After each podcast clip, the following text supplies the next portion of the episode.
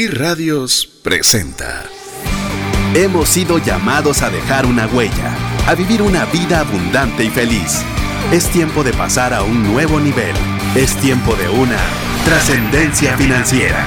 Aprendamos a honrar a Dios con lo que tenemos a la mano para ser un canal de bendición a otros. Trascendencia financiera.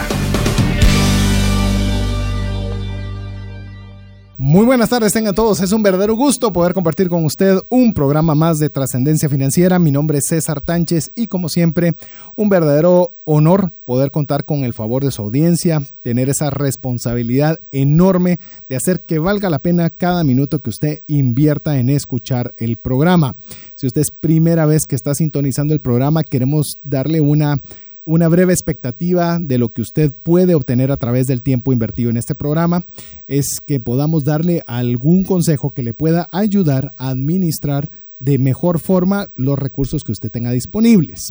Esto eh, no se limita a darle algún consejo cómo salir de deudas, eh, darle un consejo de cómo tener un poquito más de ahorro, sino también que podamos trascender, es decir, que nuestras finanzas vayan mucho más allá de lo que significa nuestra propia vida. Es decir, por supuesto que agradar a Dios con la buena administración de los recursos que hacemos, por supuesto tener recursos para poder proveer para nuestra familia, pero también tener recursos suficientes para poder compartir con aquella persona que lo necesita.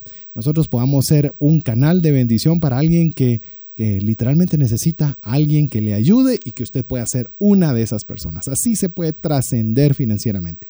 Así que si le hizo clic, lo que vamos a tratar de desarrollar o lo que tratamos de desarrollar todos los miércoles, si usted nos escucha en vivo, transmitimos desde la ciudad de Guatemala a las 5.30 de la tarde todos los miércoles a través de la 98.1 FM, o si bien si usted es de las personas que nos escucha a través del podcast.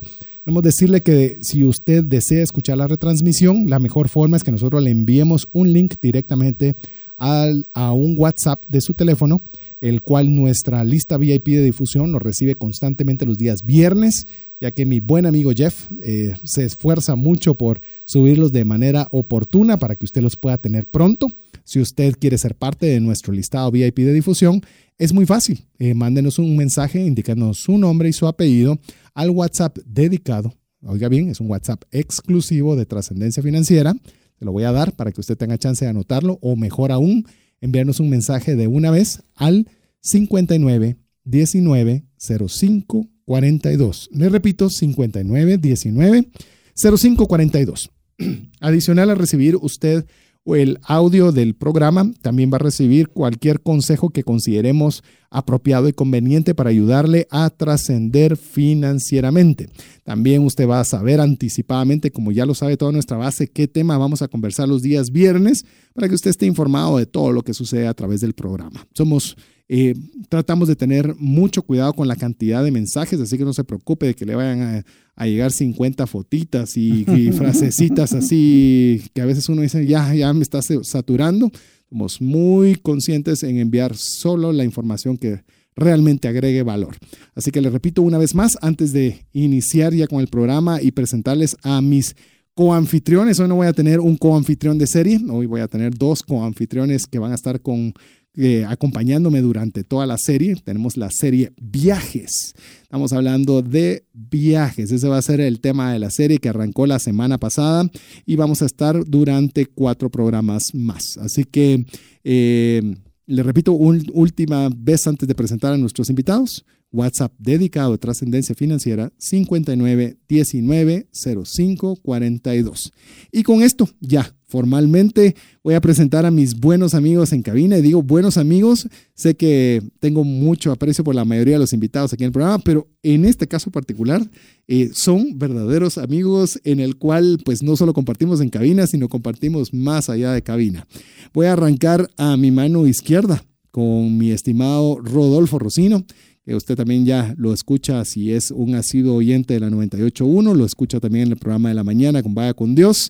Y quisiera, mi amigo, que aprovechando que es primera vez que estás ahorita ya como anfitrión de esta serie, voy a aclararle de una vez, eh, aquellos que no te conozcan, que le hagas una breve referencia para darles un saludo. Buenos días, mis queridos amigos, los que nos están escuchando a través de esta radio. Estamos muy contentos de estar en esta tarde compartiendo con ustedes un tema que es apasionante. Yo veo, yo veo ya me he dado cuenta aquí, eh, a los tres nos fascina el tema del viaje. Mi nombre es Rodolfo Rocino, soy cardiólogo de profesión y soy hijo del Señor Jesucristo 24 horas al día. La idea de compartir con ustedes es... Uh, pues compartir la experiencia. Soy nacido en la ciudad de Buenos Aires, de familia italiana, criado en Brasil, graduado bachiller en El Salvador y vivo en Guatemala desde hace unos cuantos años. Así que mi corazón está, mi corazón partido. Así que realmente es un gusto poder aquí compartir con ustedes y eh, vamos a crecer juntos en estos programas. Así es, y quiero presentarles también a mi mano derecha, a mi buen amigo Mario López, que le voy a pedir también que nos haga una breve, ya ha estado también en el programa, en algunos programas en el pasado, pero quisiera que para los que le van a escuchar por primera vez, que también pudieras contarles un poco de tu persona. Eh, bienvenido, Mario. Eh, muchas gracias, César. Eh, Mario López Salguero, siempre les digo, les digo el segundo apellido para que no crean que tengo que ver algo con algunas celulares. Em, soy ingeniero industrial, yo nací, crecí, estudié en Guatemala, así que yo sí soy bien arraigado a mis raíces. Más sin embargo, creo que el viajar me ha abierto muchas puertas para poder entender eh, otras culturas, entender, pues, eh, tener un poquito de paciencia a veces y más importante que eso, abrirnos a que el mundo es más grande que a veces nuestro barrio. Entonces es muy bonito. Yo pues eh, tengo varias profesiones, carreras. Estoy de director ejecutivo de la Asociación de Gerentes de Guatemala. Eh, próximamente hago la invitación para que nos puedan seguir para ver los debates presidenciales y de candidatos que estarán en las próximas semanas con la GG. Tengo una, eh, pues con mi linda esposa, una, una empresa que hace jardines verticales y azoteas verdes y finalmente con mi hermano siendo el cirujano plástico, una, pues, una clínica de cirugía plástica, así que si se dan cuenta estoy metido en un montón de poquitas cosas. Y aún así, quiero decirle que encuentra, encuentra tiempo para viajar eh, hemos tenido la oportunidad con Mario específicamente de, de, podernos dar unas escapadas de viaje y ya le vamos a ir contando eh, conforme vamos desarrollando, desarrollando el programa. Y la idea esencialmente que, ya para darle inicio al programa de hoy, el cual lo hemos titulado Si viajar debiese ser un objetivo. Así que es una pregunta. Hoy vamos a arrancar con una pregunta. ¿Viajar debiese ser un objetivo? Ok. Antes de contestarla, quiero, amigos, de los que nos están escuchando, podrá, yo estoy seguro que hay muchas personas que nos están escuchando que están en una situación económica complicada y compleja. Hay otros que no lo están y que realmente quieren cómo, cómo hacer eficientes sus recursos. Esta serie tiene una dedicación particular para tres, llamemos tres segmentos de pensamiento. El primero es para aquella persona que quiere, que, que cree que su posibilidad económica no le permite viajar. Y lo que queremos con esta serie es despertarle la fe de que es posible hacerlo. Inclusive que se vuelva un, una motivación para arreglar las finanzas personales para que usted lo pueda lograr. Ahí quizás una de las referencias bíblicas que a mí más me gustan es que eh, sin fe, vamos a ver, Fe es la certeza de lo que esperamos y es la convicción de lo que no vemos. Y cuando nuestra situación financiera está complicada, por supuesto que cuesta pensar en que podamos nosotros viajar en algún momento. Pero obviamente eso es lo que implica es la fe, de que nuestra situación no nos dice que lo podemos hacer, pero la fe nos anima a que nosotros podamos eh, alinearnos en un objetivo y alinearnos en fe. La vía contraria es sin fe es imposible agradar a Dios. Entonces, si nosotros no queremos agradar a Dios, tenemos que actuar sin fe. Entonces, yo creo que es mejor alinearse y tener fe. Entonces, ese es uno de los, eh, uno de los, eh, llamemos de los fundamentos de esta serie. La segunda es aquellos que tienen recursos, que tienen buenos recursos financieros, pero no viajan. O sea, no viajan por cualquier razón, porque hay mucho trabajo, porque prefiero ahorrarlo, porque A, B, C o D. Entonces queremos también dar alguna opinión al respecto. Y finalmente, hacia aquellos que viajan, pero quieren encontrar formas más eficientes de hacerlo. Antes de contestar la pregunta inicial, que es el título del programa, ¿qué piensan de alguno de todas estas vías? Te voy a preguntar mejor directo, Rolfo. ¿Qué pensás respecto de la primer, del primer segmento, en el cual estamos diciéndole tu situación económica está complicada, pero tienes que actuar en fe? Porque viajar es, lo vas a hacer por fe. Ok, si tengo el dinero, eh, no necesito tener fe para poder viajar. La fe, entonces, es la certeza de que vamos a tener esa disponibilidad económica para hacer un viaje. Tenemos que también eh, entender de que un viaje no es nada más subirse a un avión, puede, subir, puede ser subirse a un carro, ¿ya? e ir a un lugar no tan lejos, pero también que sea agradable. Guatemala es tan hermosa en tantos lugares donde podemos ir. Tenemos cerca la Antigua, un poquito más lejos tenemos Atitlán. Eh, son lugares preciosos en donde nosotros podemos tomarnos un tiempo para poder invertir en nuestra vida, en nuestra vida relacional, los que estamos casados, en nuestra vida de pareja y con fe realmente podemos disfrutar de ese tiempo ah, en los viajes que podemos hacer. ¿Qué pensás, Mario, de los que sí tienen recursos pero no viajan? Yo te diría que tal vez empezando con el primer segmento, es una de las, de las cosas que hemos platicado muchas veces con, pues, nuestros amigos.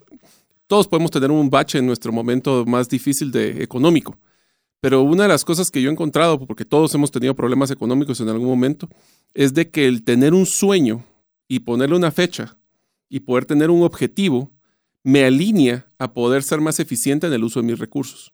Entonces, el no tener recursos ahorita no significa que no vaya a tener recursos en el futuro. En el caso del segundo grupo, que es un grupo muy complejo, son aquellas personas de que aunque tengan los recursos, no se dan el lujo de poder soñar y no se dan el lujo de poder viajar. Ahí el problema que estamos teniendo es de que, ¿para qué es el dinero? El dinero es un medio para poder llegar a la felicidad, es una limitante, es, una, es un ancla y la verdad es que tenemos muchos lujos que podemos darnos, pero el viajar sí es algo que nos ha enseñado, es poder disfrutar otras culturas, abrirnos a las experiencias y al final del día todo lo material va y viene. Eh, tenemos unos amigos que recientemente estarán regresando a su país de origen y están con el serio problema de tener que vender muchos de sus muebles. O sea, al final del día todo este material, producto material, eh, Podemos perderlo, podemos recuperarlo, pero lo que nunca se nos va a perder a nosotros es lo que nos llevamos en el corazón, en el alma y en la cabeza. Sí, señor. Tenemos que ser coleccionadores de recuerdos. Como diría aquí Más que de cosas. Sí. Coleccionista de recuerdos. Eh, búscalo también si lo quiere buscar en internet. Tratamos que mejorar, pero el coleccionista de recuerdos.com. A ver, ¿y qué tal aquellos que sí, como nosotros? Eh, digo nosotros porque los tres tenemos una pasión común de que nos gusta viajar pero de alguna forma desconocemos de ciertas herramientas que pueden hacer del viaje no solo una mejor experiencia, sino que podríamos hacerlo con menos recursos, podríamos hacerlo con los mismos recursos, más cosas y demás, que por eso es que le vamos a dedicar una, un, buen tiempo a desarrollar cada uno de estas áreas. Así que, ¿qué les parece si arrancamos contestando la, esta pregunta? ¿Viajar debería ser un objetivo? ¿Qué piensan ustedes? Yo creo que el viajar debe de ser un objetivo porque nos ayuda a expandir nuestra mente. Nos ayuda a poder eh, salirnos de la rutina y también es un modelo de enseñanza muy importante para los niños.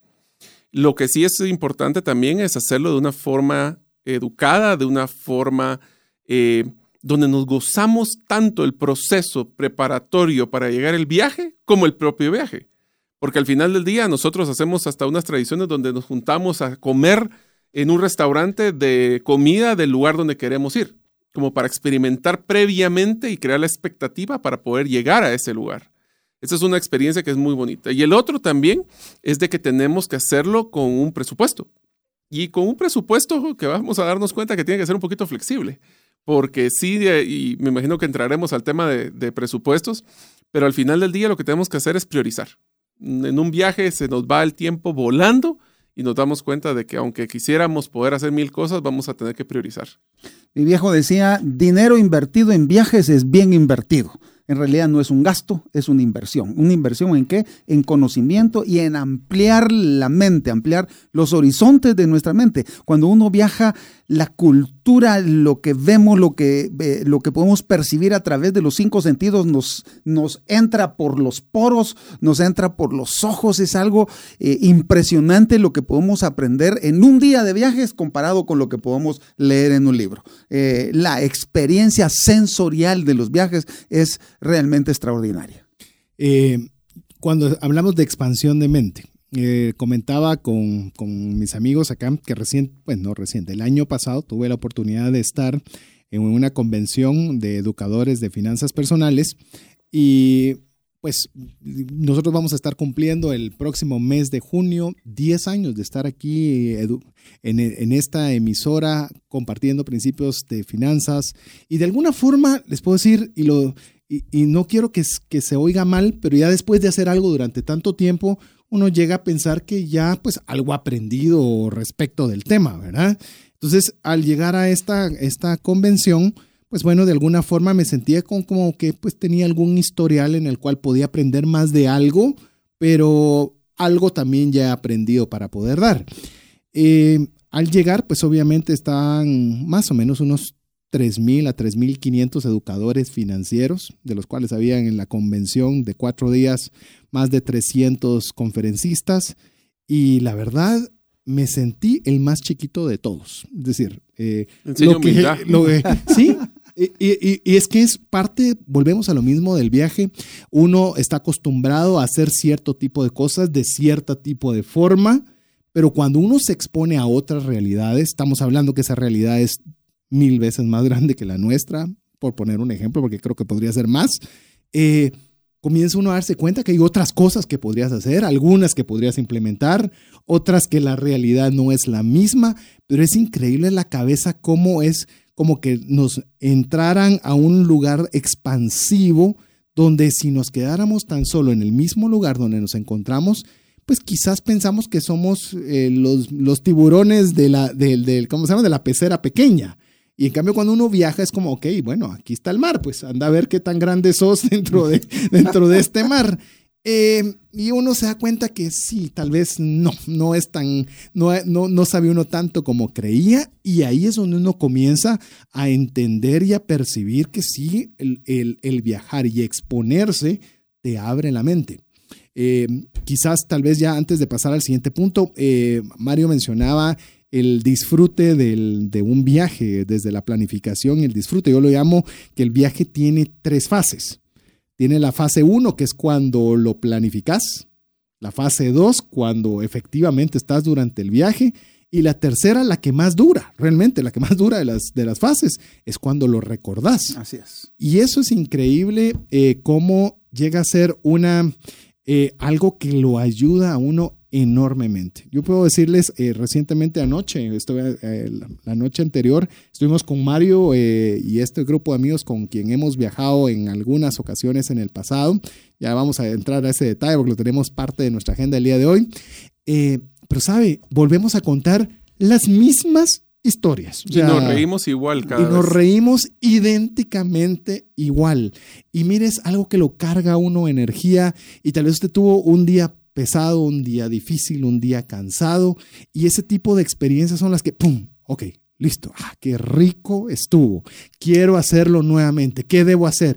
Y comienza como que llena su tanque de gasolina otra vez para motivarse a hacerlo. Y eso es algo que viajar se lo permite. Por eso yo creo que tenemos medio un consenso común que viajar debiese ser un objetivo. Sí, señor. Y debemos de entender que el mundo no se termina en las fronteras de Guatemala. en realidad ahí empieza. Y eso nos, nos abre la mente y nos permite ver y estar expuesto a otras culturas, a otras formas de pensamiento y eso nos hace crecer. Ahora podría venir la persona más que nos haya escuchado por más tiempo y decir, mire, pero usted es un programa de finanzas y viajar no es un ahorro. O sea, no es un ahorro. Usted es, está gastando es una inversión, querido. Eh, bueno, pero alguien te lo podría decir, que es aquí donde quiero, quiero poner un poquito de picante al tema. Es podría decir, sí, pero este dinero es un dinero que gastaste y no lo volviste a ver. Ganaste experiencias que te, la pasaste bomba y genial, pero plata no recibiste, es un gasto. Y a veces es un gasto que te puede costar lo que te cueste un vehículo, dependiendo el tipo de gasto que hagas. Entonces, ¿cómo podemos nosotros tomar ese tema eminentemente numérico? ¿Cómo lo ven ustedes? ¿Qué piensan? El lugar, entonces viajar es un gasto, dinero perdido, viéndolo numéricamente. Eh, voy a entrar a una fórmula matemática para poder ver este, este Por análisis. un ingeniero. Porque cuando nosotros hacemos una planificación eh, o de una inversión, lo primero que tenemos que encontrar es la fórmula de retorno de la inversión. Y el retorno de la inversión es básicamente una propuesta del valor que estoy recibiendo bajo el dividido el dinero que yo estoy invirtiendo. En el modelo de un vehículo, por ejemplo, pues obviamente si tengo la necesidad de moverme de punto A a punto B, pues el beneficio o el valor que estoy recibiendo es posiblemente ahorrarme la lluvia que no tardará en llover o de poder tener, un, me encantaría decir llegar más rápido, pero la verdad es que con el tráfico de ahora ya no llegamos más rápido. No. Y eh, dividido la cantidad de dinero que voy a estar. Pero ese monto hay que sumarle todavía los valores de mantenimiento, gastos, gasolina y otro montón de cosas. Cuando nosotros estamos hablando, y va, y ahí le sumamos el factor de estrés que estamos utilizando, llegamos a la oficina estresados, estamos eh, enojados, eh, o llegamos a la casa y estamos también en el mismo modelo.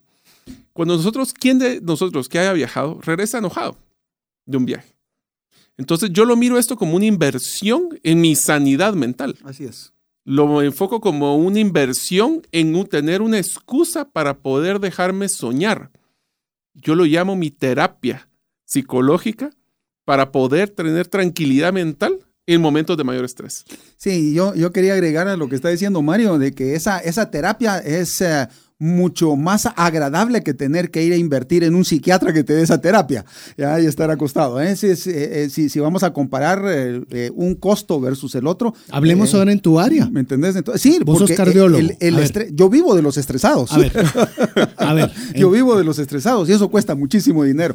Una forma de liberar ¿verdad? Endorfinas, que es la hormona antiestrés, es hacer cosas placenteras y viajar es algo placentero. Déjenme contarles eh, brevemente eh, nuestra experiencia con Rosibel cuando nos casamos. Teníamos un solo carro, ¿ya? Y entonces eh, empezamos a ahorrar para pues, comprar otro carro. Ya, eh, llegaba un momento en donde tuvimos la oportunidad y me dice, me dice mi señora madre que en paz descanse, me dice, mira hijo, eh, pues voy, voy, a Italia con la familia y me encantaría que ustedes vinieran a conocer la familia en Italia. Y entonces, ah, pues, ¿qué hacemos? ¿Va? ¿Carro o viaje? Entonces, la idea siempre fue, la idea siempre fue, seamos coleccionadores de recuerdos. Ya vale la pena invertir en viajes. Entonces nos fuimos de viaje y nos gastamos todo el dinero que íbamos a comprar el carro. Eh, el año siguiente nos tuvimos la oportunidad de, igual, empezamos a ahorrar para el carro, pero tuvimos la oportunidad de ir a Argentina. Y entonces fuimos a la Argentina. Eh, carro o viaje, viaje. Y así durante 10 años.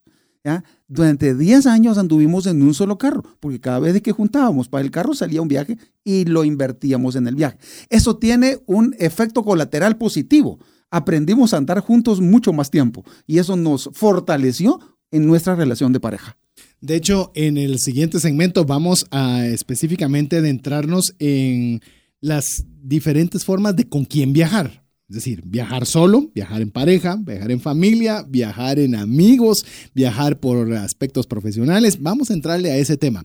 Agradecemos a las personas que ya nos están escribiendo al WhatsApp dedicado a trascendencia financiera. Eh, Lilian Ramos nos escribe y nos dice su experiencia de haber viajado con presupuesto y sin presupuesto. Ya vamos a platicar de esto. Hoy nos vamos a enfocar en si viajar debiese ser un objetivo o no. Ya vamos a entrar con números, con ideas, con aplicaciones, con páginas web. Vamos a hablarle de transporte, de hospedajes, de todo lo relacionado a viajes en los próximos programas pero definitivamente es algo que lo vamos a ver. No se preocupe. Telma Leal también, como siempre, nos está siempre escribiendo y escuchándonos cada miércoles de trascendencia financiera. Muchas gracias. También nos escriben, no nos dejan su nombre y apellido. Cuando nos escriban, por favor, y quieran ser parte del listado de difusión de WhatsApp al 59190542, recuerden incluirnos, por favor, su nombre y apellido, como lo hace, como lo hace Susana Rachón y también Jessica Trujillo. Así una serie de personas que nos están escribiendo también. A ver, antes de ir a nuestra primera pausa musical, quisiera hacerles esta pregunta. Debiesen, ya, ya vimos, eh, Mario nos explicó eh, la forma de inversión, hemos relacionado a un viaje. Podríamos decir nosotros, eh, el tema podría entrar en, llamemos, podría ser un antagónico, si lo queremos ver, el tema de ahorrar o viajar. Es que mire, lo que voy a, ahorrar, en, lugar de viajar, podría meter ese dinero al ahorro. O bien podríamos darle otra vuelta. Voy a ahorrar para viajar. ¿Cómo lo, cómo lo ven ustedes? Yo creo que nosotros tenemos que ser primero responsables con nuestro dinero. Obviamente no tenemos que gastarnos el dinero que no tenemos, pero si tenemos la disponibilidad de poder ahorrar, yo me pondría a cuestionar por qué voy a ahorrar, para qué voy a ahorrar. ¿Lo voy a utilizar para una televisión más grande? ¿Lo voy a utilizar para mejorar un carro? Yo estoy, eh, soy creyente del modelo minimalista, donde realmente tenemos que vivir con lo que es necesario para vivir.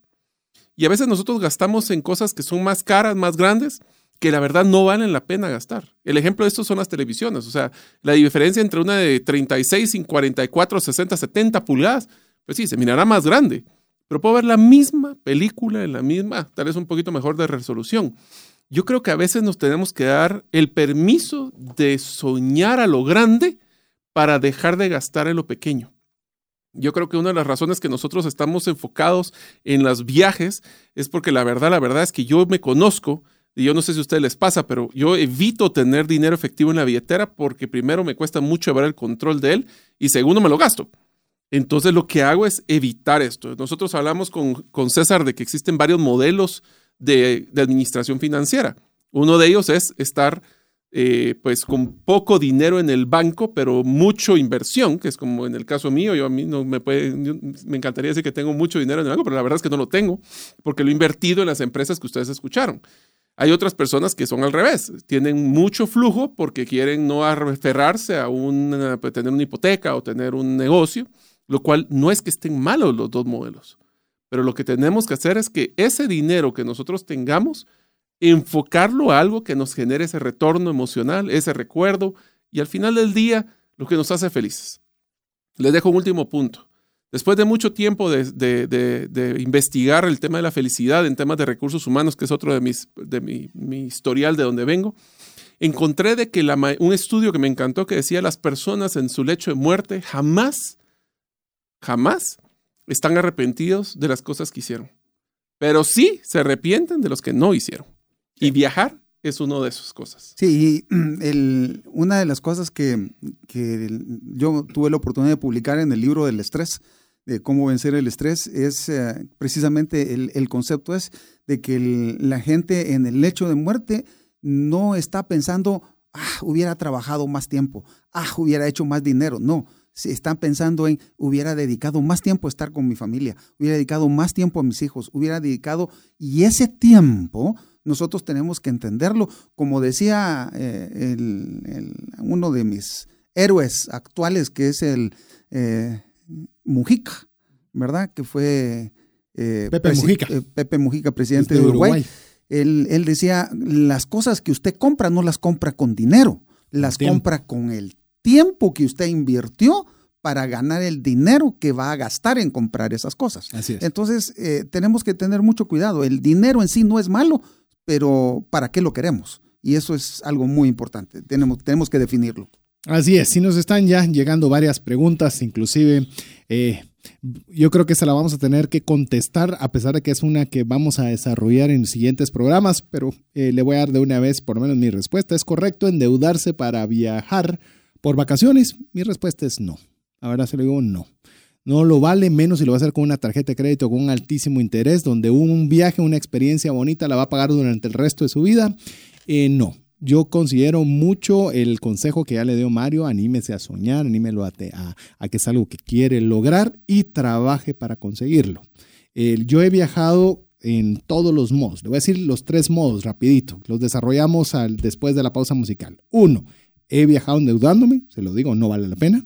Número dos, he viajado teniendo el dinero disponible, pagando con mi tarjeta de crédito y pagando al regresar. Y la tercera he pagado, he hecho viajes con todo con una tarjeta de débito. Miren, la tercera es magnífica, porque la segunda, a pesar de que tenés el presupuesto, cae mal pagarlo, o sea, porque miras toda la cuenta y, y, y si bien tenés el dinero disponible, no te gusta sacarlo de la bolsa. Pero cuando has sido con un dinero que literalmente lo tenés apartado, para eso qué rico, porque no vienen estados de cuenta posteriores y lo que está ahí se gasta o lo que no está ahí no se gasta. Pero bueno. La ingeniera Astrid de, de Villeda, ¿Sí? que nos está escuchando, dice, uh, los lujos se pagan al contado. ¿Ya? Entonces, eso eh, realmente voy a, voy a tomar el, un viaje realmente como un lujo. Después podemos discutir si lo es o no, ¿verdad? Eso es, es algo que discutirlo. Pues pero, es que yo no estoy tan de acuerdo con esa frase. Ese está perfecto, pero el, si yo tengo la oportunidad de poder pagar mi viaje y no tener deudas cuando yo regrese, pues definitivamente yo estoy mucho más tranquilo. Solo voy a dejarlo para que no se quede en el tintero. No estoy muy de acuerdo con la frase de que un lujo se pague contable. Una casa puede ser un lujo. Es un lujo. ¿Y será Discutamos. que pagar qué, bueno, contado? qué bueno que estemos, eh, Ah, que estemos con ganas de Eh, discutir sí, hoy. se oye bonita, es como hay unas frases que, por ejemplo, bien. también no mucho me gustan y, y podemos hacerlas sujetas a estudiarlas por acá. Muy bien. Así que re- le recordamos antes de que usted vaya a esta pausa musical de que nos escriba un WhatsApp al 59 19 05 42. Es un WhatsApp dedicado de trascendencia financiera. Se lo repito nuevamente, 59 19 05 42. Con esto lo dejamos con buena música aquí en 98.1 FM.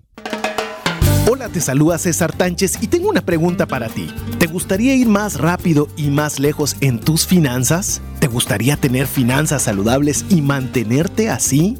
Esa es la razón por la cual te animo a que tú puedas profundizar cinco pasos para una vida abundante y feliz a través de leer este libro con el mismo nombre, Más rápido y más lejos en sus finanzas. Estoy convencido que este libro te ayudará a establecer tu propósito, a liberarte de gastos y de deudas y de muchas herramientas que serán importantes para que puedas tener una vida abundante y feliz. Puedes adquirir este libro en las principales librerías de Guatemala y si tú vives fuera de las fronteras de nuestro país, puedes hacerlo a través de Amazon en versión digital o en versión física. Espero que tú puedas disfrutar de esta experiencia para tener una vida abundante y feliz. WhatsApp exclusivo para trascendencia financiera. 59190542.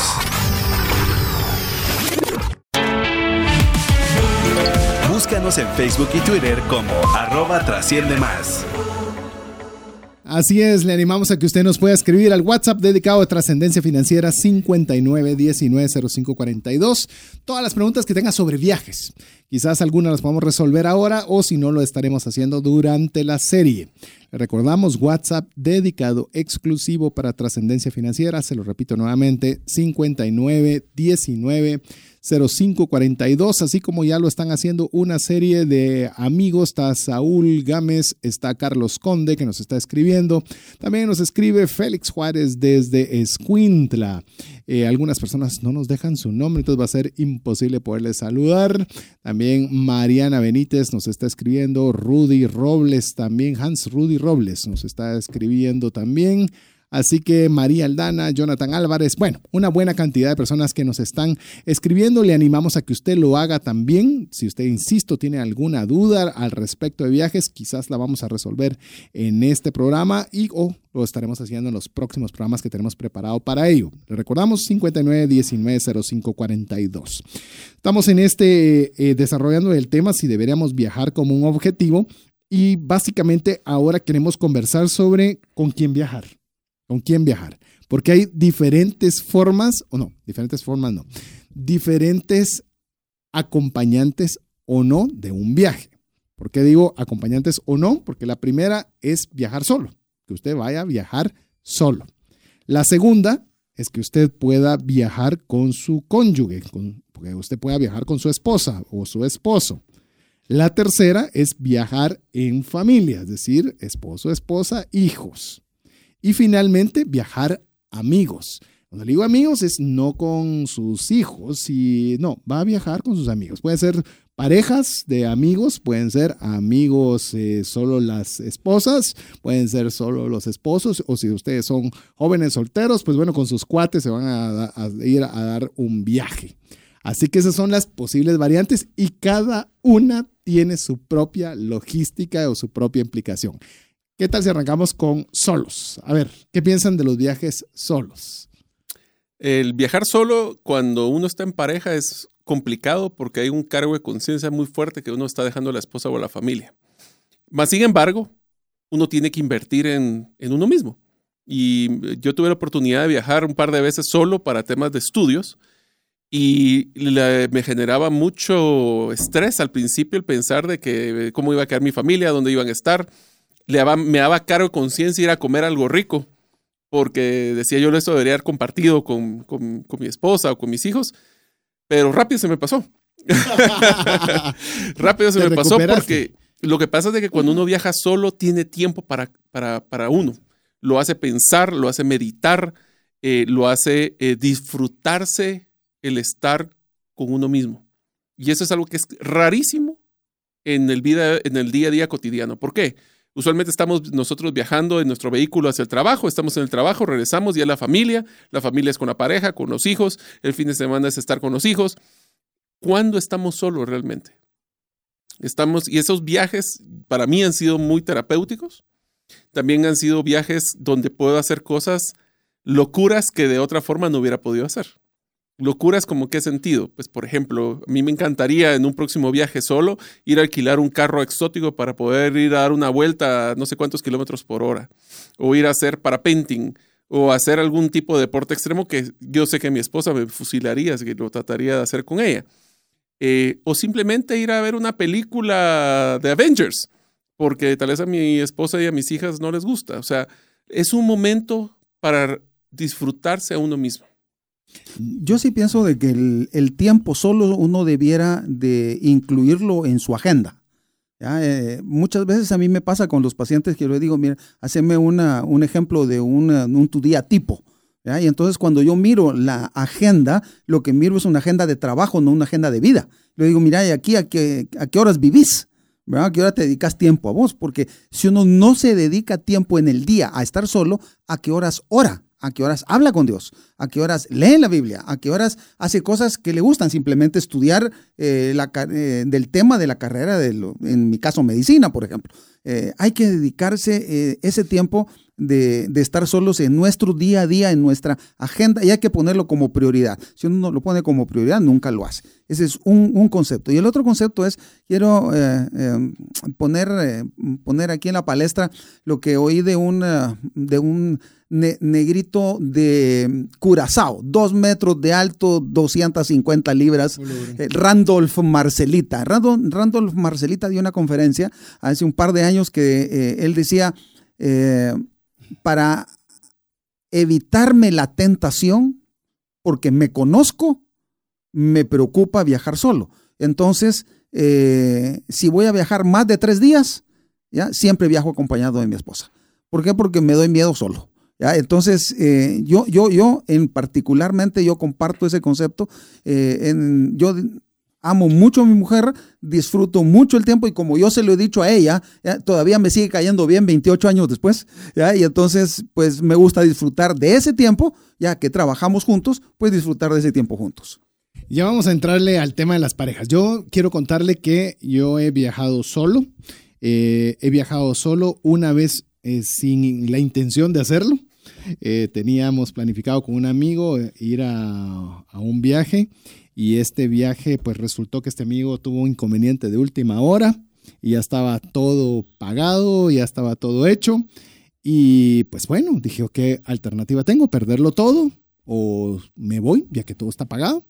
Tomé la decisión en su momento de, irme solo.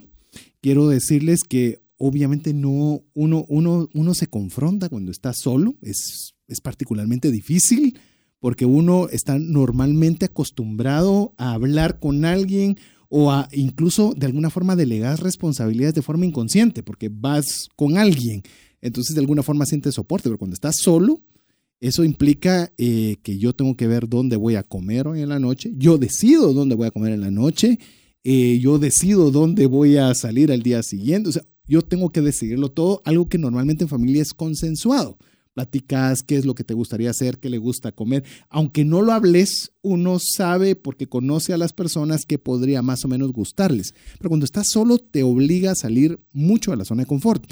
Y recuerdo particularmente esa primera noche en la cual eh, tenía hambre, quería ir a comer a un lugar y cuando te van a, cuando te dicen que pues eh, pases a sentarte en algún lugar a comer, eh, dice con cuántos viene. Eh, vengo solo y te dan una tu mesita en la esquina donde miras que todo el mundo está con sus amigos y demás, y como que eras el niño castigado en la esquina, ¿verdad? Eh, no deja uno de sentirse raro, diferente, pero también a la postre comenzás a, ver qué es lo que está sucediendo, comenzás a experimentar algo diferente.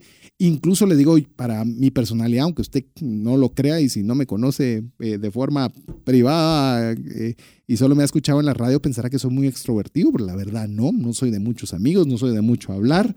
Pero cuando usted se expone a estar solo y quiere pasarle bien, pues entonces se forza uno a ser un poquito más amigable, a forzarse a buscar eh, un poquito relacionarse en diferentes ámbitos que normalmente no los haría. Eh, Mario mencionaba algo y le digo para mi gusto, yo es algo que si es algo que yo quisiera que fuera algo más constante de lo que lo hago, leer un libro. De verdad. O sea, usted se va y si es una playa, si es en el campo, si es en un hotel, agarrar un libro, leerlo tranquilo, una eh, no hora. hay interrupción, una hora y porque se te dio el gusto de hacerlo, algo que no puedes hacer en tu vida cotidiana. Y, y es algo que le digo, amigos, el, el, el, el, exponerse a estar un tiempo solo. Mire, yo viajé eh, el año pasado, eh, viajé con, hice un viaje y hubo una porción del viaje que lo hice solo. Y mire, comencé a generar cualquier cantidad de ideas de cosas que uno miraba y comienza usted a tomar sus notas, comienza a hacer un montón y comienza usted a explorarse usted mismo. Eso es, es creativo. Eh, comenzás a despertar la creatividad. Inclusive encontré algunas alternativas de viaje que ya se las voy a comentar que fomentan juntarse con otras personas que van en la misma línea y usted para siendo amigo de personas de todos los mundos en los cuales lo único que, le, que importa es un fin común que es el viaje, lo cual es extraordinario. Entonces, le digo, viajar solo es algo que podría ser. No necesariamente significa que va a ser más barato.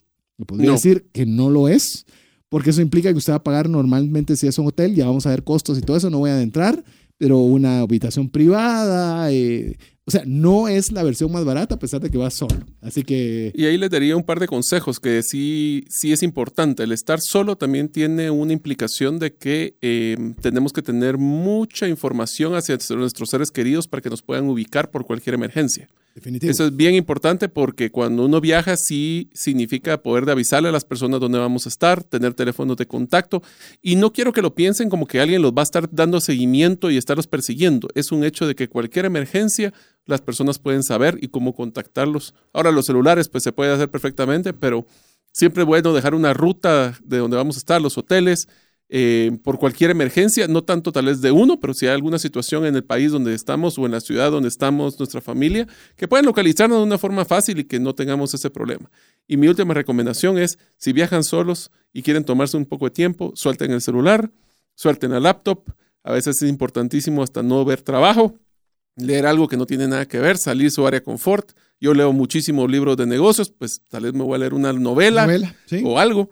Eh, traten de hacer algo diferente. Yo les diría, uno no se recuerda de días, pero sí se recuerda de momentos.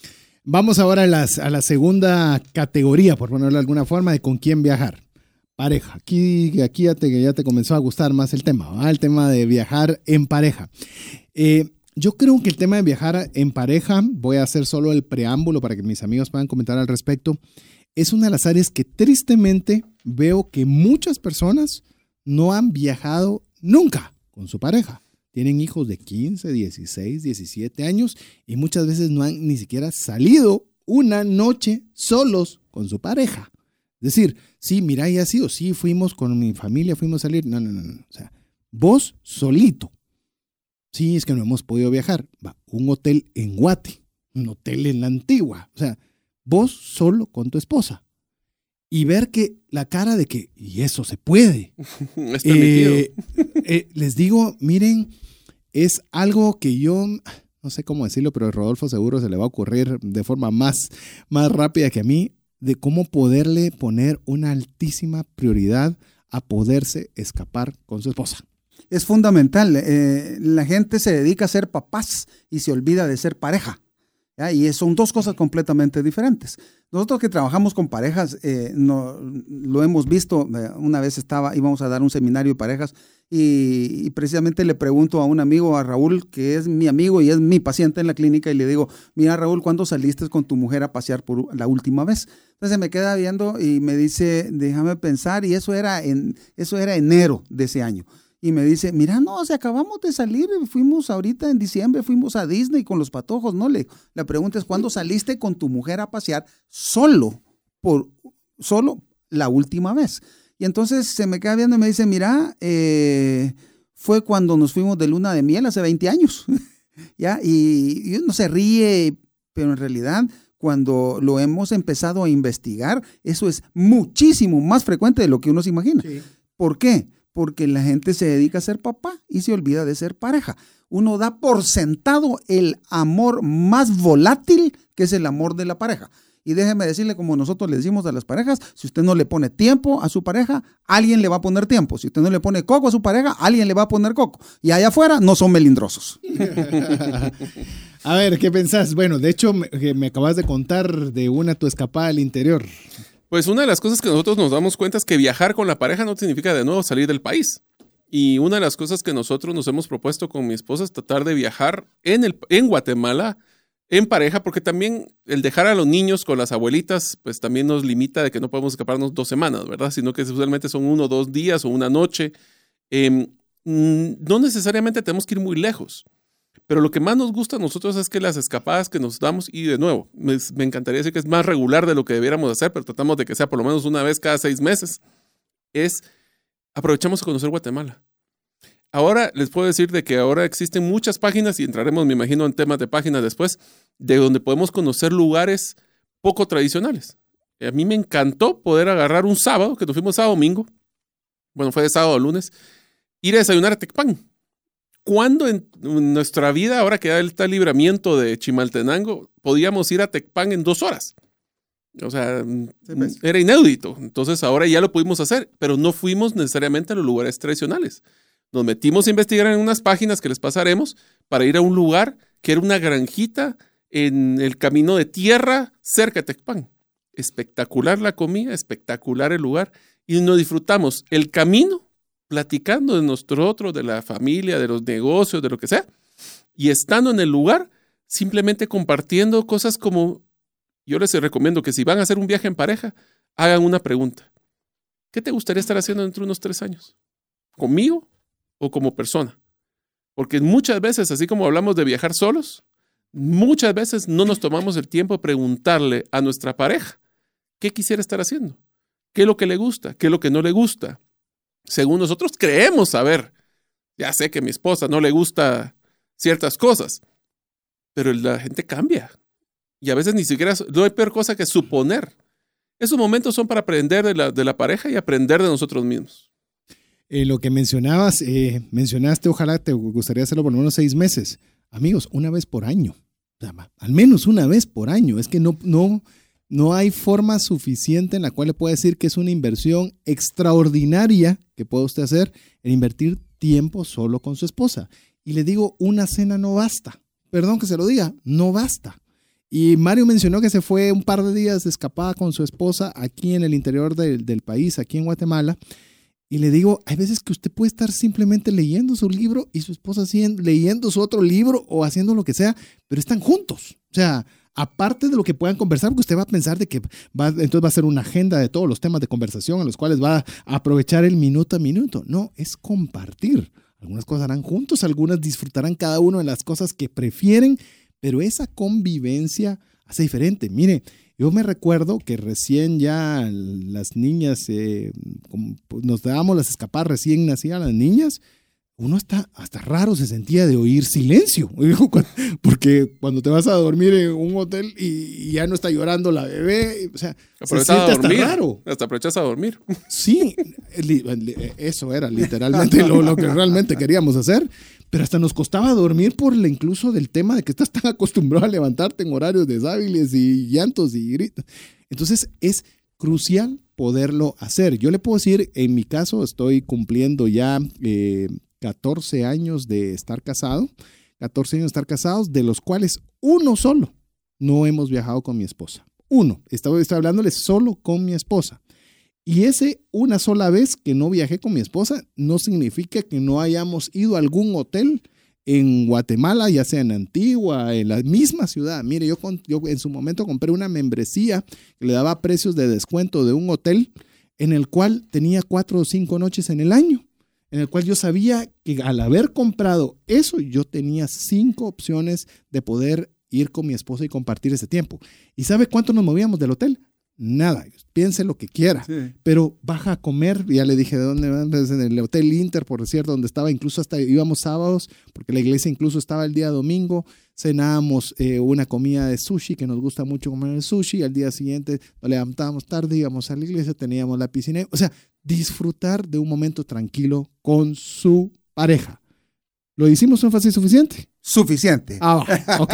Hay que viajar con la pareja. A Hay que ver, invertir en la pareja, porque esa es una buena inversión, es parte de lo que nos da la felicidad. La- yo yo me pregunto, en realidad, ¿qué, qué es la felicidad? ¿Ya? ¿Qué es el éxito para una persona? Eh, yo conozco, por ejemplo, un cardiocirujano de fama internacional que cuando le preguntaron, mire, eh, en, una, en- fue una entrevista eh, en el periódico, eh, le hacen, le hacen la pregunta, mire, y todo lo que usted aprendió, ¿ya? ¿En qué influenció en, el, en la educación de sus hijos? Ah, no, dice, de eso no me pregunte, pregúntele a mi mujer, porque yo siempre estuve metido en el hospital. Entonces, éxito sí, pero éxito profesional, nada más.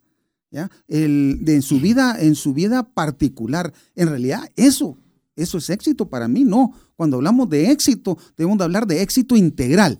Integral que, in- que incluye es personal, sí, pero también familiar, relacional, de amistades, laborales, es esa en donde incluye todas y cada una de las áreas de nuestra vida. Y ya que hiciste el preámbulo, ya hablamos de pareja, ¿qué tal si hablamos ahora también viajar con familia?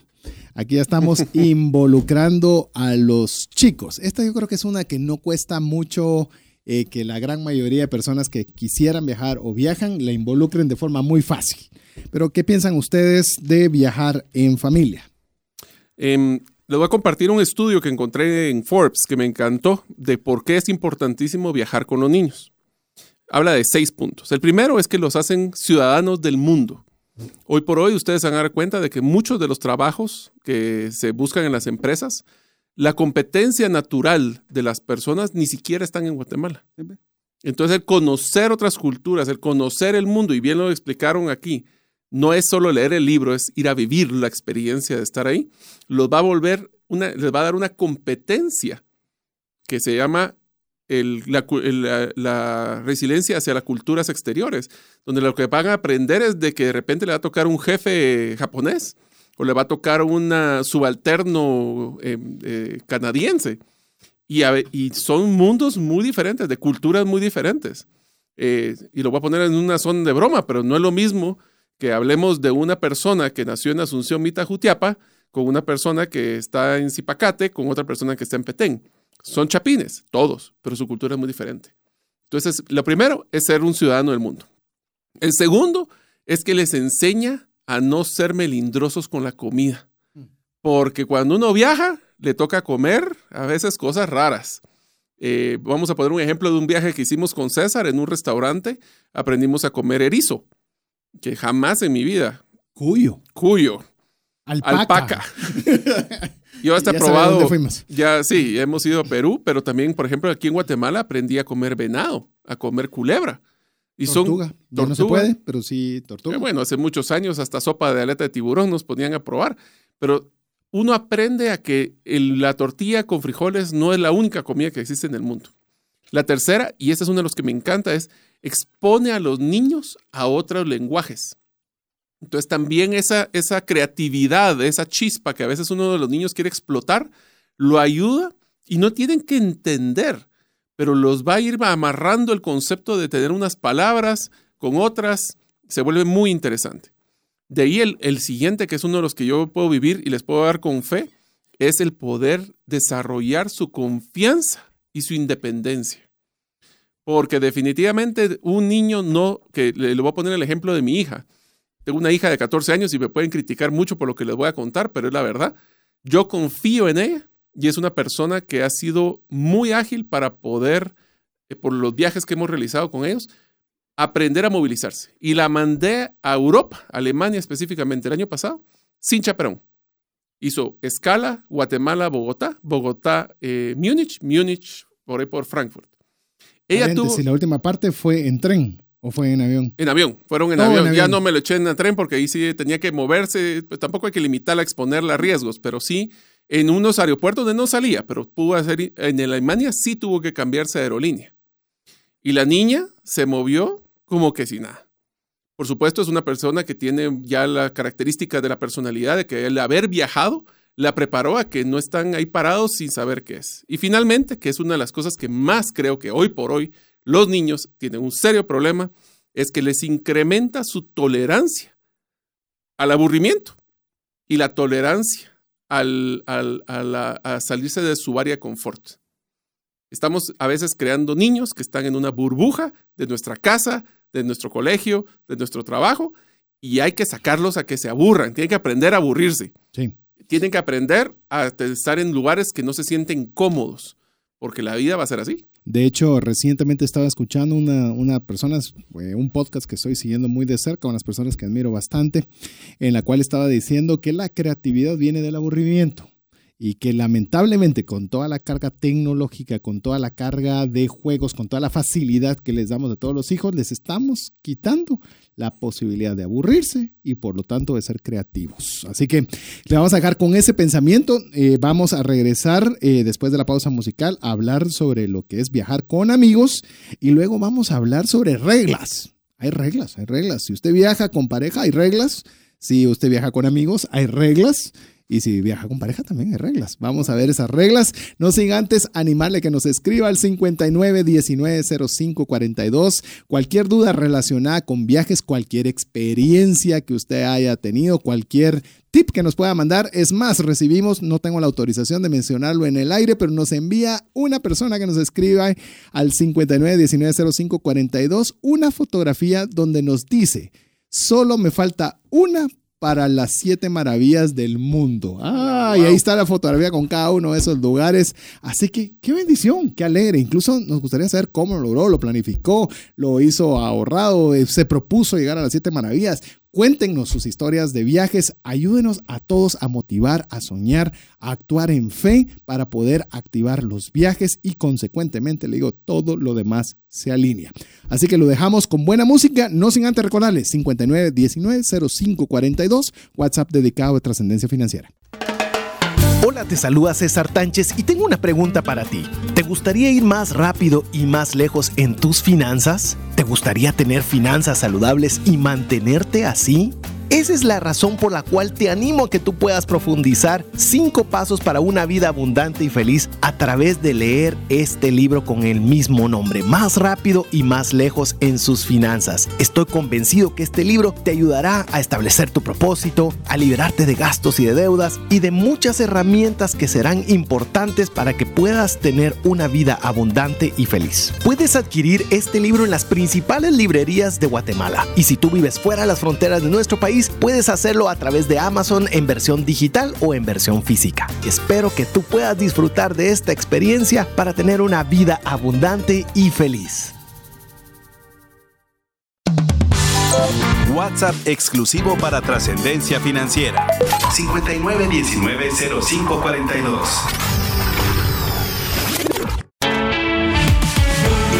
Búscanos en Facebook y Twitter como arroba trasciende más. Esperamos que usted la esté pasando muy bien, se esté animando a viajar. Si su situación financiera dice yo no puedo hacerlo, pues bueno, eso es lo que queremos, activar en usted un sueño, activar en usted que actúe con fe y que pueda creer que usted lo puede hacer. Yo estoy seguro, mire, con 10 años de estar ya enseñando en finanzas personales, eso de que haga solo presupuesto, de que gaste menos, de que eh, debe ahorrar, son un montón de reglas que ninguno nos gustan. Ninguno. Yo tengo 10 años estar enseñando esto y sigo creyendo que no me gustan. Habiendo dicho eso, si esas herramientas me ayudan a lograr algo que me apasiona y que me encanta, como podría ser el viajar, eso se vuelve muy fácil de hacer, porque ya usted tiene una razón, un propósito por el cual usted va a hacer algo. Entonces lo que quiero o lo que queremos como programa y los que estamos el día de hoy conversando con usted es que tenga un porqué apasionante para que para lograr eso, pues obviamente consecuentemente va a arreglar todo lo demás. Cuando se arregla la cabeza, el cuerpo sigue, sigue la dirección que la cabeza le da. Así que vamos, eh, le recordamos cualquier comentario, experiencia, tip, duda sobre viajes, puede hacérnoslos al WhatsApp dedicado a trascendencia financiera. Se lo damos ahora, 59 190542. Le repito, 59 190542 para que usted pueda estar 24 horas conectados con trascendencia financiera. Bueno, estamos hablando de con quién viajar. Ya pensamos eh, o ya, ya hablamos un poco sobre viajar solos, el que deberíamos también considerar, no considerar, tenerlo en alta prioridad, viajar en pareja, familia. ¿Qué tal hablemos este? Amigos. ¿Qué tal eso de viajar en amigos? ¿Será que deberíamos viajar en amigos? ¿Qué piensan ustedes? A ver. Yo creo que esa para mí es una materia pendiente. Ya, yo no he tenido la oportunidad de hacerlo y sin duda me gustaría, me gustaría oír la opinión de César y de Mario que lo han hecho, lo han hecho juntos. Eh, pero sin duda es, es uh, dentro de mi lista pendiente de las cosas que hacer es viajar con amigos. Así que el próximo viaje, ahí me invitan pues mucha. a ver. Bueno, voy a hacer eh, una broma para que podamos entender el concepto de viajar con amigos. Eh, nosotros tenemos una, una apuesta pendiente con nuestras esposas porque nuestras esposas aprovecharon para ir de viaje, ellas como amigas, eh, y nosotros como amigos tenemos, eh, gracias a Dios, esa carta guardada todavía Sí. para poder hacer un viaje de solo los amiguitos. Eh, viajar con amigos es muy diferente a viajar en pareja o a viajar en familia. ¿Por qué? Porque estamos hablando de que vamos a tener que respetar lo que las demás personas les gusta y no les gusta hacer. Entonces, lo primero que tenemos que hacer, y de nuevo, lo mejor es disfrutarse el proceso, es júntense a cenar varias veces, que se vuelva una excusa para juntarse con estos amigos, parejas, solo cuates o como sea, para poder planificar algo que les apasione a todos. Voy a hacerte una pausa ahí. Sí, Voy a hacerte una pausa. Vamos a entender amigos que pueden viajar tres, tres esposos amigos, por mencionar un ejemplo, o pueden ser parejas de amigos. correcto. Estamos para que usted eh, vaya teniendo ese contexto. Eh, vamos a vincular ya, porque vamos a empezar a hablar de las reglas, que ya comenzó Mario a, a comenzar a hablar de las reglas, porque aplican reglas. Y esas reglas, antes de, de poderle entrar a este tipo de reglas, eh, voy a pedirte a favor de cómo fue que se dio la primera experiencia que tuvimos de viajar en parejas de amigos. Viajamos con Mario, su esposa, yo obviamente con mi esposa y otros dos amigos, como una pareja de amigos que tuvimos la oportunidad de hacer un viaje en el 2015. Pero contá cómo fue que arrancó esa idea. Bueno, empezó con una cena. Sí. Empezó con una cena donde estábamos, pues nos juntábamos de vez en cuando con los amigos, éramos, somos tres parejas, y estábamos hablando de que qué alegre sería algún día viajar y que a dónde podríamos ¿Qué viajar. tipo de comida era la que estábamos comiendo? Italiana. Ah, ok. Estábamos comiendo comida italiana diciendo, bueno, miren que quedan las brochetas y el espagueti. Qué, qué lindo sería viajar algún día a Italia los tres juntos, ¿verdad? Y simplemente dijimos, bueno, ¿cuándo? Y le pusimos una fecha, bueno, para tal fecha nos vamos a ir, que fue un año y medio más o menos después de que nos fuimos, Sí, casi dos. casi dos años. Dijimos, bueno, apostémosle a ver qué pasa. Lo que pasa es que después nos empezamos a picar ya de sentarnos a cenar comida italiana para prepararle el viaje a Italia. Y cada cena nos teníamos una meta. Cada cena lo que hacíamos es que definíamos, bueno muchachos, empecemos con lo más importante, fechas. Bueno, agarramos las fechas. El siguiente era, bueno, ahora dónde vamos, porque Italia es grandísimo. Bueno, vamos a querer definitivamente ir Roma, porque ese es el punto de partida. Y a ver, a ver, ¿qué es lo que te gusta a ti? Todos los caminos llegan a Roma. dice. Cabal. Eh, a uno le gustaba, mire, me encantaría ir a Venecia, a otro me gustaría ir a Florencia, a otro me gustaría ir a la, Costa Amalfi, que era uno de los que estaba ahí en el tintero. Entonces, bueno, cada uno tiene que investigar en internet y tiene que traer libros o bibliografía de por qué es que tiene que defender su punto. Y entonces era una discusión tan alegre porque mirábamos las fotografías, mirábamos los lugares. De ahí en- la siguiente ya se volvió y cuando entremos al plan de la planificación entremos más a detalle de eso, pero empezábamos con temas de, bueno, y entonces ahora cómo nos vamos de tal lugar a tal lugar. Bueno, ¿qué opciones hay? Hay avión, hay tren. Y yo les recomendaría que cuando piensen ustedes y no le tengan miedo a ir a Europa, ah, y César tiene una pasión muy fuerte sobre esa región, eh, hoy por hoy sale más barato que ir a Estados Unidos. Ya lo miraremos. Y más rico y más bonito. Y más rico, más bonito. Así es. Ya rompimos otro esquema ahorita. Entonces, la idea es que fue un momento donde disfrutamos y cuando menos sentimos, se pasaron los dos años y estábamos listos para irnos de viaje. Les digo de que fue uno de los viajes más memorables que hemos tenido. ¿Por qué? Porque tuvimos la oportunidad de reírnos, de disfrutar con amigos y de hacer locuras que de otra forma creo que jamás nos hubiéramos, porque como algunas de nuestras esposas son apenadas, otras esposas son más eh, aventadas, nosotros nos gusta una cosa, nosotros y ahí vamos a hablar de las reglas, pero disfrutamos la compañía de otras parejas. Quiero añadirle a, a, esta experiencia que le está contando Mario. Mario le contó ya la parte, llamemos ya la parte del proceso en acción. Yo le voy a contar todavía una previa. Eh, cuando estábamos en, ese, en esa comida y vino la pregunta, ¿cuándo?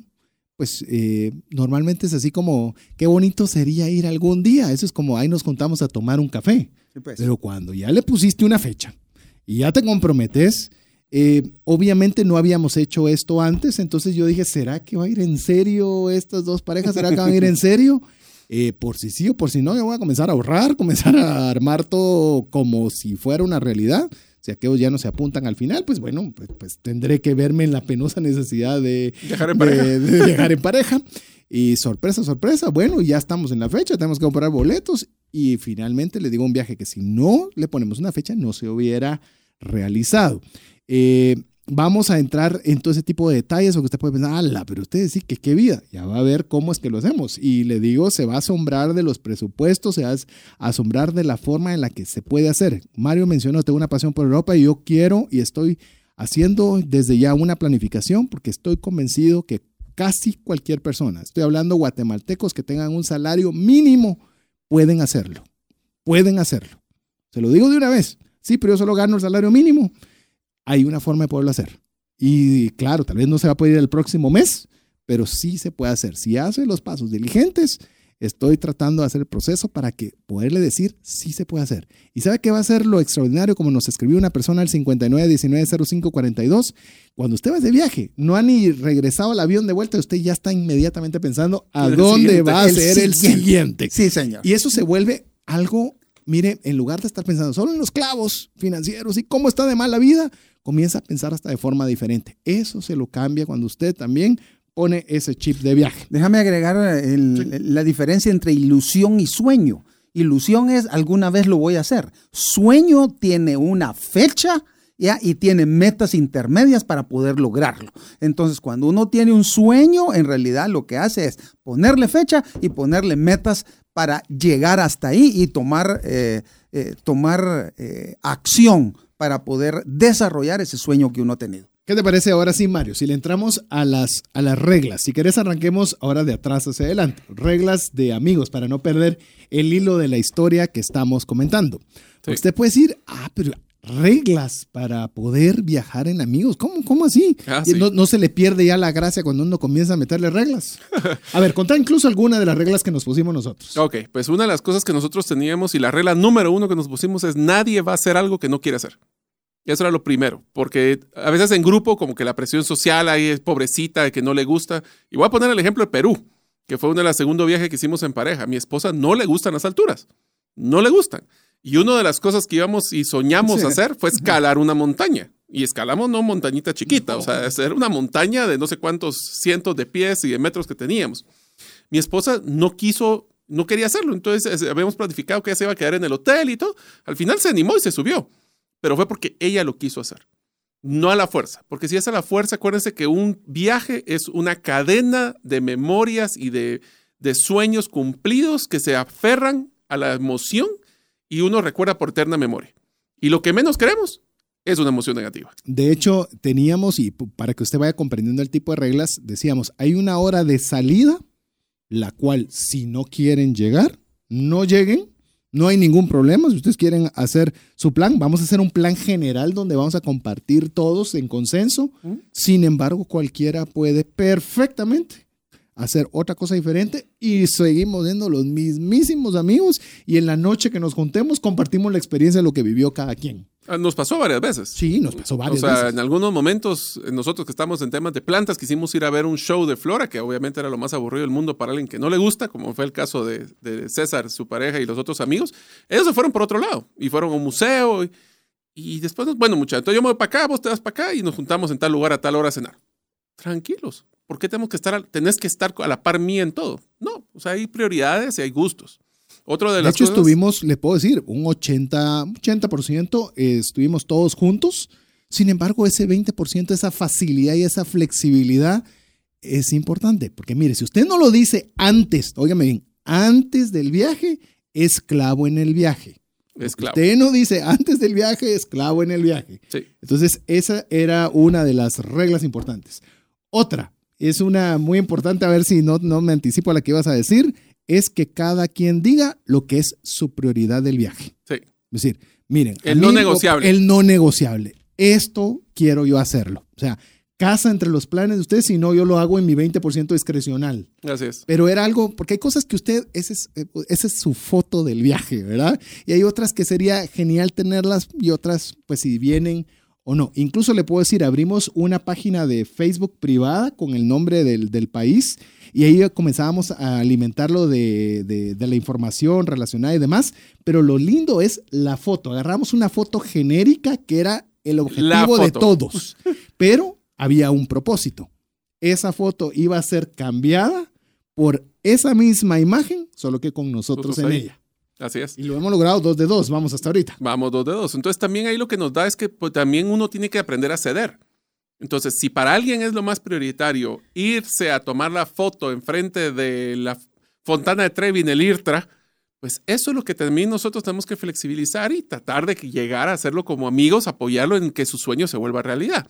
Después me tocará a mí. Entonces, cada uno de nosotros puede cumplir su pedacito y al final del día se vuelve una acumulación de recuerdos muy bonita. Incluso una, a ver, cuando llega la hora de la comida, ¿cómo se van a pagar las cuentas? Ah, sí. ¿Sí? ¿Cómo se van a pagar las cuentas? Cada quien paga sus cosas, se dividen los costos. O sea, yo no le voy a decir que una funcione para todos. O sea, cada quien puede tener su propia norma. En nuestro caso, las tres parejas de amigos decidimos en consenso que íbamos a dividir la cuenta dentro de tres. O sea, eso es lo que nos funcionaba a nosotros. Pero eso fue hablado. Es Sí. decir, le decíamos a los dos, estamos de acuerdo, porque puedes decir que no. Y si no estás de acuerdo, cada quien paga su cuenta. Pero teníamos que tenerlo claro para no estar en cada comida, dividimos o cada quien por su cuenta. Cabal. Ya está definido. Entonces ya no hay más que hacer. Lo Simplemente único se que teníamos de complemento a eso era de que siempre y cuando alguien pidiera algo especial, sí le tocaba echársela. Por ejemplo, una botella de vino, que solo teníamos una pareja que nunca toma vino, entonces también era injusto que le estuviéramos cargando botellas de vino a ellos. Entonces ya definíamos, bueno, todo lo que es comida, dividido entre tres, no nos complicábamos. Y gracias a Dios, nuestro otro amigo que no está aquí presente era el experto en revisar cuentas. No, No, y, y quiero decirles, miren, vamos a ir por esa parte. Todos tienen su Él, rol. él, él tenía el rol de revisar las cuentas para ver que todo fuera apropiado y muchas veces encontró errores. Encontró er- errores que quiero pensar que son, un, que son involuntarios, pero sí nos ahorró un montón de Ah, plata. sí, sí, sí, porque sí. se dan las malas cuentas. Sí. Entonces es algo que usted tiene que platicar, cómo va a dividir la cuenta. A ver, ¿te recuerdas de alguna otra? ¿Alguna otra regla que habíamos puesto? Una de las otras reglas que también pusimos que era La el- salida a las mañanas. Sí, esa era una de las cosas. Habían algunas parejas que son más dormilonas que otras. La ventaja es que como teníamos un plan, de nuevo, flexible, pero teníamos un plan, si alguien dice, miren, estamos, me gustó mucho la noche y estoy cansado y no me quiero levantar, perfectamente él sabía nuestra etapa 1, 2 y 3 del día y se quiere quitar la primera, pues simplemente te levantas tarde y nos alcanzas en la segunda si quieres. Si no, igual nos juntamos en la noche y ahí nos echamos una, una copita de vino y se acabó. De hecho, lo, lo curioso en lo que está mencionando Mario es que mm, las tres parejas hicimos mucha sinergia porque pareciera, ¿y qué hicieron en Italia? A las 10 de la noche ya estábamos en la habitación todos. Dormidos. O sea, eh, eh, es más, y te- tenemos una, una de las curiosidades que lo- las tres parejas tenemos dos hijas mujeres. Entonces, de alguna forma, hasta eso contribuía que, que estábamos, queríamos descansar, queríamos irnos de nuestra habitación y, las, y todas las mañanas no arrancaban temprano. No. Pero hay personas que les gusta arrancar su día temprano y es parte de lo que usted tiene que exponer y decir, ¿querés arrancar temprano? O vamos a arrancar tarde y ahí va, va a tener que verse el consenso. Sí, todo es negociado. ¿verdad? Todo una vez. Platicado. eh, sí, todo es negociado. Te sentás, lo platicás, lo arreglás y entonces eh, con flexibilidad no debería haber ningún tipo de inconveniente. Y a veces hay, digo, y a veces hay, pero nos eliminamos muchos cuando hemos eh, conversado. Y esto, mire, esto aplica con la pareja, Sí. esto aplica con, o sea, las reglas aplican con todos. ¿Por qué le digo, eh, a- por ejemplo, la pareja? Hoy hablamos mucho de tema de amigos, pero con la pareja es importante que usted le diga a la pareja qué es lo que te gustaría de este viaje. O sea, qué es para ti El no negociable. el no negociable. Yo quiero hacer esto. Ok. ¿Y a ti qué te encantaría? A mí esto, yo me recuerdo el primer viaje que hicimos con mi esposa, específicamente fue la luna de miel, y curioso, ella quería ir a comprar un, artículos de cuero, ese era su no negociable, y el mío es que me dejara comer carne tranquilo. O sea, se oyen disparates cada quien por su lado, pero yo, no te voy a, obstaculizar ese, al contrario, te voy a acompañar, vamos a buscar el mejor lugar y demás, y yo voy a disfrutar de los alimentos que el Señor nos proporciona en la mesa. Y eso es algo que es muy importante. Mire, se oye, se oye como trivial, pero no. O sea, sí es muy importante anticipadamente que estén esos consensos. y también platicar. La comunicación en el viaje es bien importante. Si hay algo que no le gusta o no quiere hacer, que se diga. Porque después, si no, lo peor que puede pasar es que alguien se frustre. Eh, dos consejos más con relación a, las parejas. Uno, ah, si usted tiene un problema no resuelto con su pareja, ¿ya? no se vaya de viaje sin, haberlo, sin, sin, tratarlo y, y resolverlo antes de salir de viaje, porque si no, el problema nos va a ir acompañando durante todo el viaje y nos va a arruinar el viaje. El viaje no es para solucionar el problema. Exactamente. Entonces, el problema se soluciona antes de salir y eso es muy importante. ¿Okay? Ah, hay un artículo que, lo, que, publicó un, autor eh, en Argentina que decía que las parejas, ah, gran porcentaje de las parejas son ah, en, la, en las vacaciones tienen grandes dificultades y peleas. ¿Por qué? Por problemas no resueltos. Entonces, primero el, resuelva el problema y después salga de viaje. Y número dos, que yo quisiera también recomendarles, es los enojos se quedan antes de salir.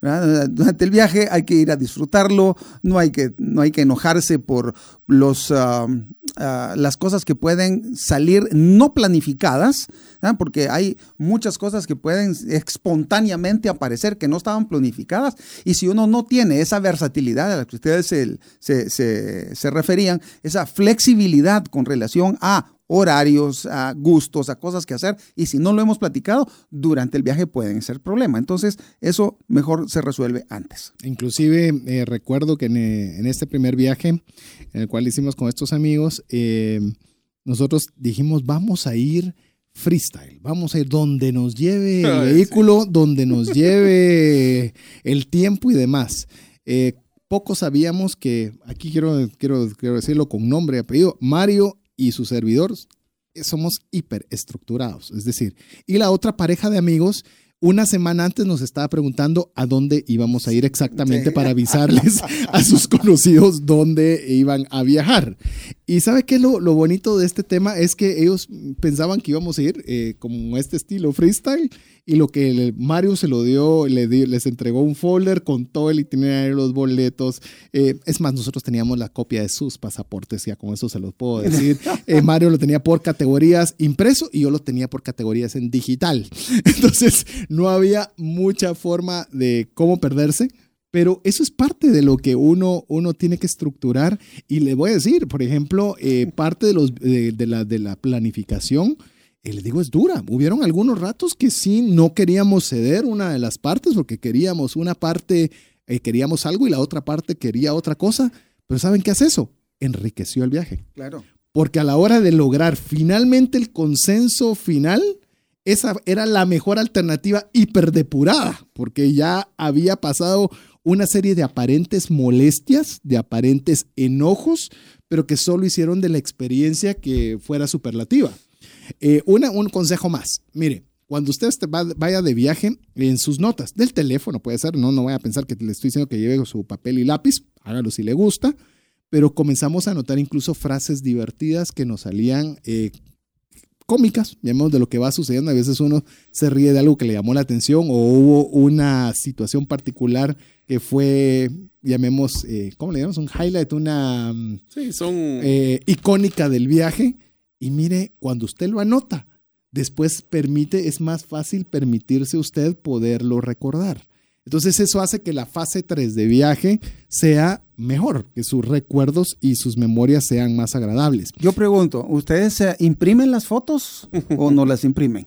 Yo le digo lo que yo hago. Yo imprimo, yo imprimo una parte de las fotos, las que más me gustan, las que más eh, son icónicas de ciertos lugares. Porque como dice mi hija, yo le tomo fotos hasta las piedras. Yo vengo de un viaje y tomé cuatro mil fotos. ¿verdad? O sea, Fácil. sos de las personas que damos gracias a Dios que tenemos digital, entonces Ah, sí, por, carísimo. por, su- por supuesto, por supuesto, ¿verdad? Entonces yo tomo, eh, y, y no estoy exagerando, ¿verdad? La última vez que, que el año pasado que fuimos a Europa, yo tomé un cuatro mil y pico de fotos, ¿ya? De esas, de esas imprimo unas 500 fotos, ¿ya? Y hago el álbum, yo todavía lo hago, porque yo como buen coleccionador, yo colecciono cosas, y que las tapitas, y que las servilletas, y que las, eh, los pasajes, y que todas esas cosas, y las frases y las palabras. Por ejemplo, el año pasado que tuve una oportunidad de estar en, ah, en Galicia, aprendimos muchas frases en gallego, ¿ya? Que obviamente si no la uno no las apunta, Y después las tienes, se te van a olvidar a las dos semanas.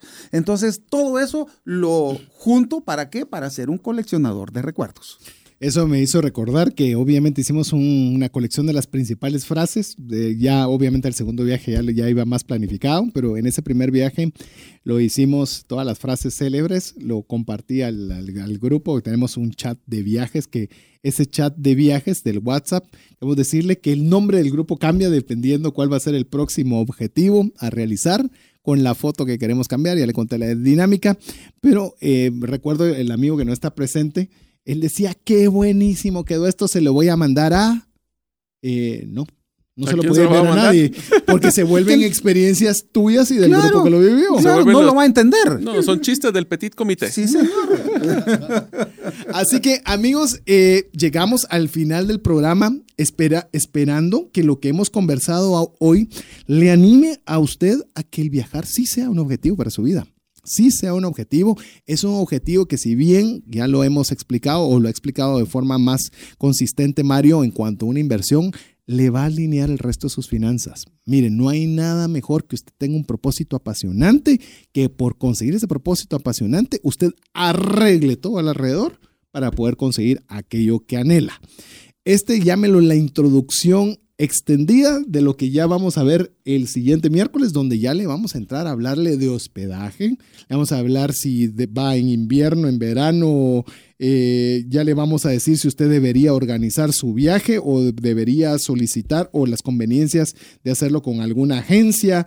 Vamos a hablarle las diferencias entre viajar dos en cuanto a dinero, viajar cuatro, que pueden ser con dos hijos, y viajar cinco, porque mire, el viajar cinco Te desbarajusta todo, el taxi, Ah, el- sí eh, es. las habitaciones del Todo. hotel, Y eso no significa que sea malo, pero significa que usted debe saber cómo Prepárense. funciona. Sí, sí. Así que usted puede hacernos todas sus preguntas, todos sus comentarios. ¿Por qué no también sus experiencias? ¿Cómo ha viajado? ¿Ha viajado contado? ¿Ha viajado financiado? ¿Cómo le ha ido con cualquiera de todas estas alternativas? ¿Lo ha hecho con agencia? ¿Lo ha organizado usted? ¿A dónde ha viajado? Eh, sienta la libertad de podernos escribir al WhatsApp dedicado a trascendencia financiera. Se lo repito. ¿Está listo? Ya tiene su teléfono a la mano. 59 19 05 42. Les repito, 59 19 05 42. A todos los que ya son parte de nuestro listado VIP de difusión, es decir, todos los que nos han escrito un WhatsApp a este número, les enviaremos el audio el día viernes. Aquí que mi estimado Jeff se va a poner las pilas en tenerlo disponible para usted. Llegamos al final del programa. ¿Alguna conclusión y despedida final? Dinero invertido en viajes es bien invertido. Eh, yo les diría de que tenemos que priorizar en qué queremos gastar nuestro dinero. Las cosas materiales se las lleva el viento, se dañan, se gastan, se las roban, pero lo que nosotros vivimos como experiencias nadie nos lo puede robar. Yo le voy a decir que si usted va a ahorrar, ahorre con propósito. Y un buen propósito, o uno de los que podrían estar así en la parte bastante alta, es en colección de recuerdos, lo cual definitivamente un viaje le proporciona muchos. Así que quiero agradecer a mis coanfitriones de toda esta serie, Rodolfo Rocino, Mario López y mi buen amigo Jeff aquí en los controles y su servidor César Tánchez, esperando que lo compartido el día de hoy sea de ayuda y de bendición. Recuerde escribirnos todas sus experiencias relacionadas con este tema al 59 19 05 42. Hasta un próximo miércoles de Trascendencia Financiera. Que tenga feliz noche, que Dios le bendiga. Feliz noche. Noches. Hemos recibido herramientas prácticas que nos ayudarán a trascender más, no solo para beneficio propio, sino de nuestro prójimo. Esto fue Trascendencia Financiera, porque honramos a Dios cuando usamos bien los recursos que administramos. Hasta nuestro próximo programa. Esta es una producción de iRadios Guatemala Centroamérica.